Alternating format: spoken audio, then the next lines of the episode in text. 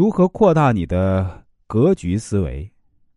大格局的人必须拥有开阔的眼界、胸襟和思维，而这一切都是建立在对自己的认知和管理上。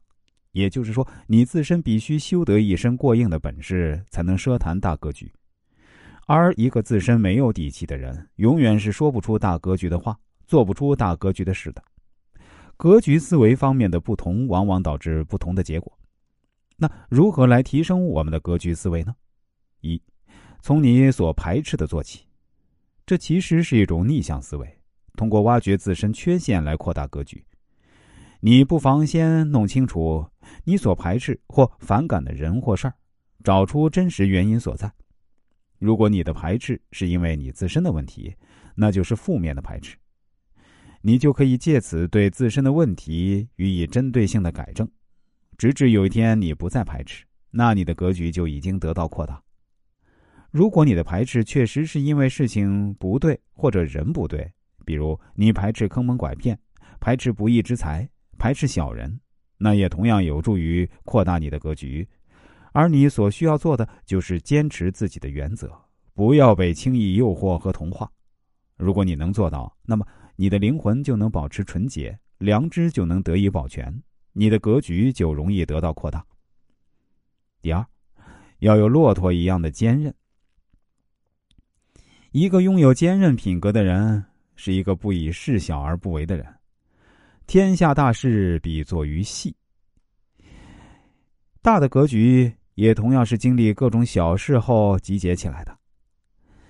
坚韧的结晶，就像骆驼走过沙漠一样。骆驼是一步一步走，是踏实沉默的走，因此啊，他才能成为沙漠中的王者。所以啊，我们要想扩大自己的格局，就千万不要轻视生活中的任何小事。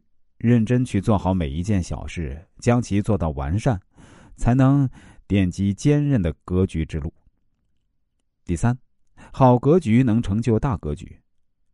习惯决定命运，好习惯则能成就大格局。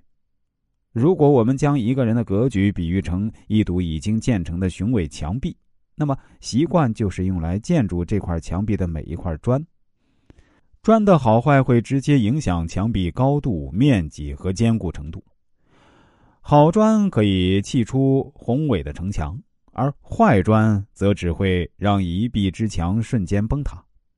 习惯也是如此，好的习惯能不断扩大你的格局，坏的习惯则只会让你的格局越来越小。四，在自我反省中扩大格局。所谓亢龙有悔。自省是一个人扩大格局必须修炼的本领。自省就好比拉弓射箭，拉得越深，箭离弦后的力量才会越大，射程才会越远。自省的目的是为了获得感悟，然后在感悟中超越自己，而这正是扩大格局的一个关键环节。第五，需要自动自发的扩大格局。要想扩大格局，需要自动自发的去做，而不是被动等待。人的潜能是无限的，你的格局有多大，很多时候并不在于外部条件，而在于你对自身自动自发的开发。